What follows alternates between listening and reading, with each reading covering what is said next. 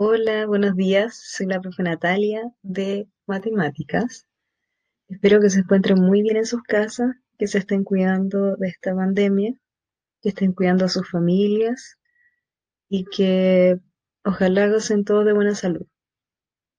Este es el video de retroalimentación del video 2 y de la interacción que tuvimos el día viernes. ¿Ok? Entonces vamos a ver un poquito cómo fue la resolución de los ejercicios del video 2 y vamos a comentar un poco las dudas que salieron en la interacción que tuvimos el día viernes con los chiquillos que pudieron asistir. ¿Ok? Primero, eh, hubieron dudas sobre el documento Google Forms que les envié, ya que ahí están las actividades que yo dejé en el video número 2. Por ejemplo, acá dejé la actividad número 1, donde hay un cuadro con dos columnas. En la primera columna salen distintas situaciones y en la columna número 2 yo quería que pusieran el número entero asociado a esa situación. Eh, por ejemplo, la primera dice avancé 4 metros. Como comenté en el video 2, quería que ustedes pusieran acá avancé 4 metros. Eso significa que equivale a un número entero positivo. O la idea es que ustedes pusieran acá el número 4 positivo. Entonces, cuando ustedes lo ponían en el Google Forms, en el formulario, salía una respuesta esperada que era 4, positivo. Pero había gente que ponía eh, con un signo más adelante, y eso está bueno. Quizá les tiraba error, porque ahí me aceptaba poner una sola respuesta correcta y puse 4. Pero los que pusieron más 4 igual está bien. La idea era identificar si era positivo o negativo. Eh, otra cosa, acá en otra situación, por ejemplo, dice ahorré 10 mil pesos.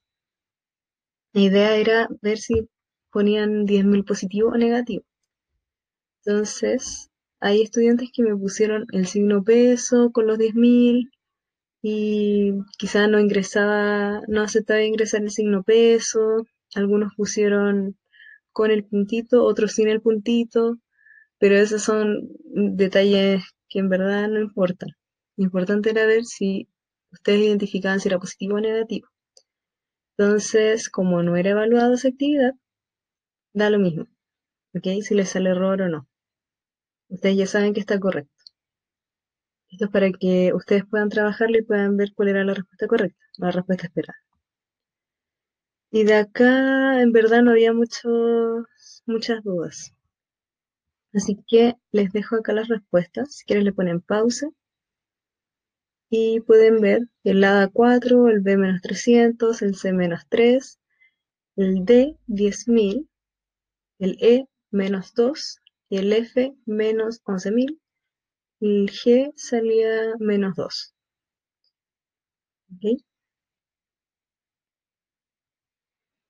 Siguiente, esto lo vimos en el video 2 y acá, la actividad 2. Esa generó más dudas entre ustedes. Así que vamos a explicarlo un poquito. Hay estudiantes que no entendieron mucho cómo se veía esta tabla y para eso primero quiero que identifiquemos cuáles son las columnas y cuáles son las filas para que cuando yo hable de esto no haya confusión. Entonces, acá de forma vertical vemos las columnas. Por ejemplo, acá la columna de la X, de la Y, de la X por Y, de la X dividida en Y. Y las filas son las horizontales. La del 20, del menos 72. Entonces, veamos la primera fila cómo se trabajaba este cuadro. La primera fila dice que o sea, abajo de la X hay un número 20 y abajo de la Y hay un número menos 10. ¿Y quiere decir esto? Que X toma el valor de 20 e Y toma el valor de menos 10. Entonces la columna siguiente decía X por Y.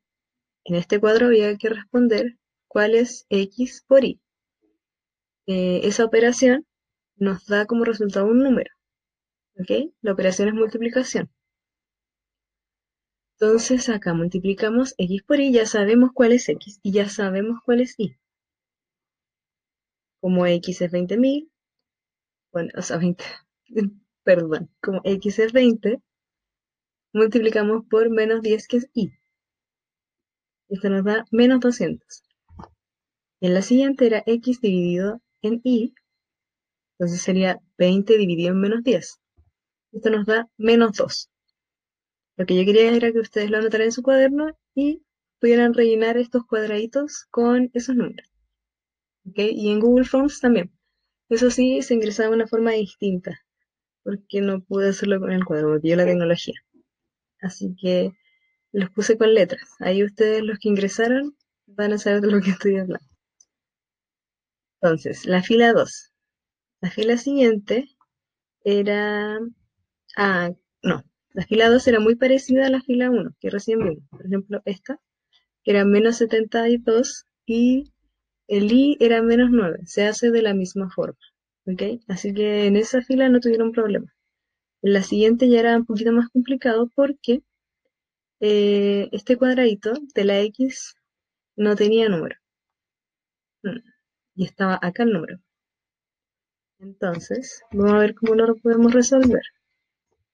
Primero, el x no toma ni un valor y el y toma el valor de 2. Entonces, la columna siguiente, cuando nos dicen x por y es igual a 124, sabemos que x por y, lo ponemos acá en igualdad, es igual a menos 124, y el y acá lo podemos reemplazar por el 2, porque y toma el valor de 2, eso ya lo sabemos. Entonces hay que buscar un número que al multiplicarlo por 2 nos dé menos 124. Ya sabemos que el x tiene que tener un signo negativo, ¿Por qué? Por la regla de los signos. Lo que ya vimos en el video. Y en el video 1. Así que sabemos que un menos por un más nos da menos. Un número negativo por un número positivo nos da un número negativo. Y acá es lo que pasa. El resultado da negativo. Entonces, si tenemos acá un número positivo, el x tiene que ser negativo. Entonces, ¿cómo buscamos un número que al multiplicarlo por 2 nos da menos 124? Acá tenemos, multiplicando el 2, lo pasamos dividiendo. Y ahí, al dividir, tenemos que x es igual a menos 62. Ahora, ahí tiene, menos 62. Ahora, es mucho más sencillo sacar este, que es x dividido en y. Tenemos el x, que es menos 62, y tenemos el y, que es 2. Entonces, menos 62 dividido en 2, sencillo, usted lo divide en sus casitas, y nos da eh, menos 31. ¿Ok? Ya. Entonces, ya hicimos esta. Ahora veamos la siguiente fila, eh, con la x comenzando con 36.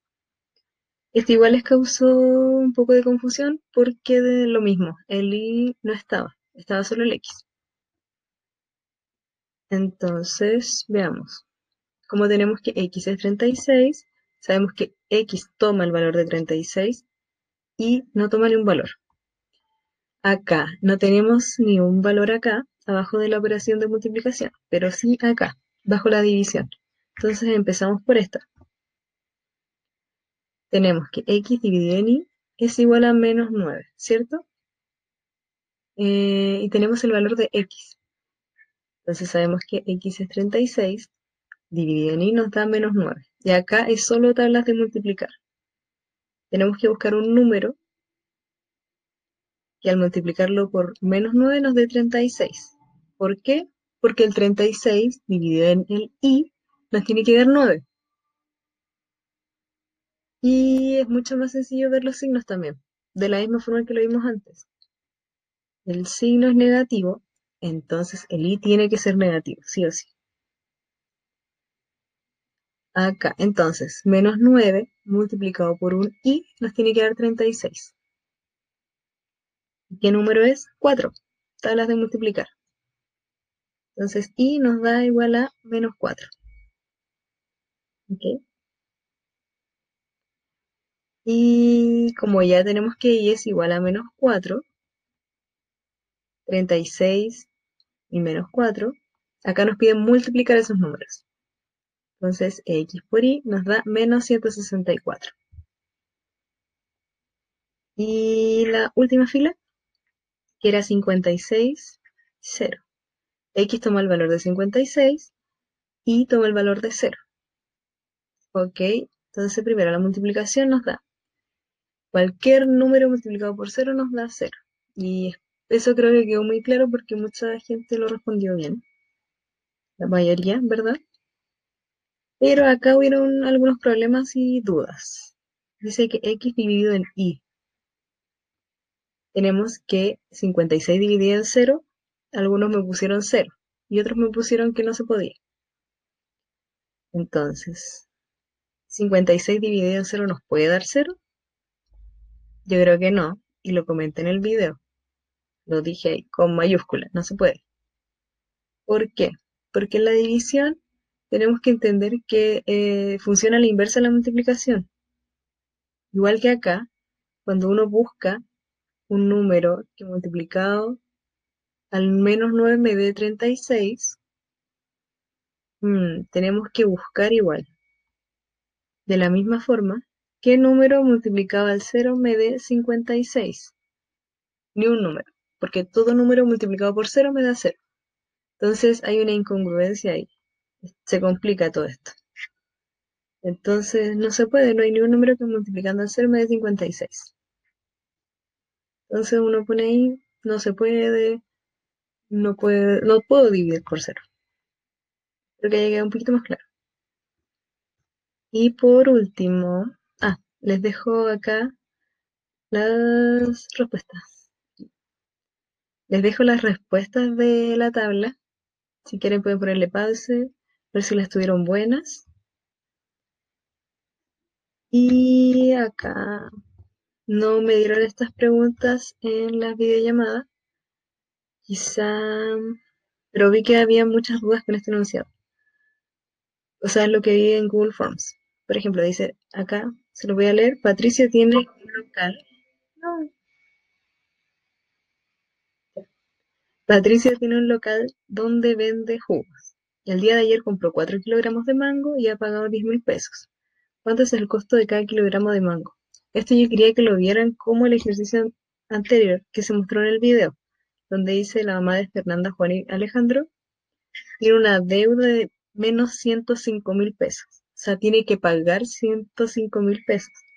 Por eso lo dejamos como un signo negativo. Entonces acá decía que él paga 10 mil pesos, entonces quería que lo vieran como un signo negativo también. Entonces aplicar acá los datos de menos 10 mil pesos y tenían acá los 4 kilogramos de mango. Entonces, al hacer la operación, quería que aplicaran la regla de los signos y que les dieran signo negativo. No, no lo vi como definen el precio del kilo de mango, sino cuánto tenía que desembolsar Patricio para. Por eso verlo como un signo negativo. ¿Ok?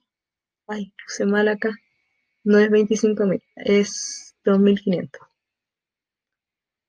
Así que eso. Espero que haya quedado un poquito más claro. Y espero haber respondido las dudas a los chiquillos que no han podido asistir a la interacción online. Eh, yo sé que hay muchos problemas de internet. Espero que se haya hecho mucho más fácil entrar a Microsoft Teams. Creo que hay que hacer un clic nomás y estamos listos. Así que eso, espero que les haya gustado esta modalidad y este video también, y que les haya servido mucho. Tienen otras dudas, igual me pueden escribir por WhatsApp, Instagram, está Facebook, por todos los medios la comunicación está abierta. ¿Ok? Que estén muy bien y nos vemos en un próximo video. Recuerden que la evaluación es el viernes. No falten. Besitos, chao.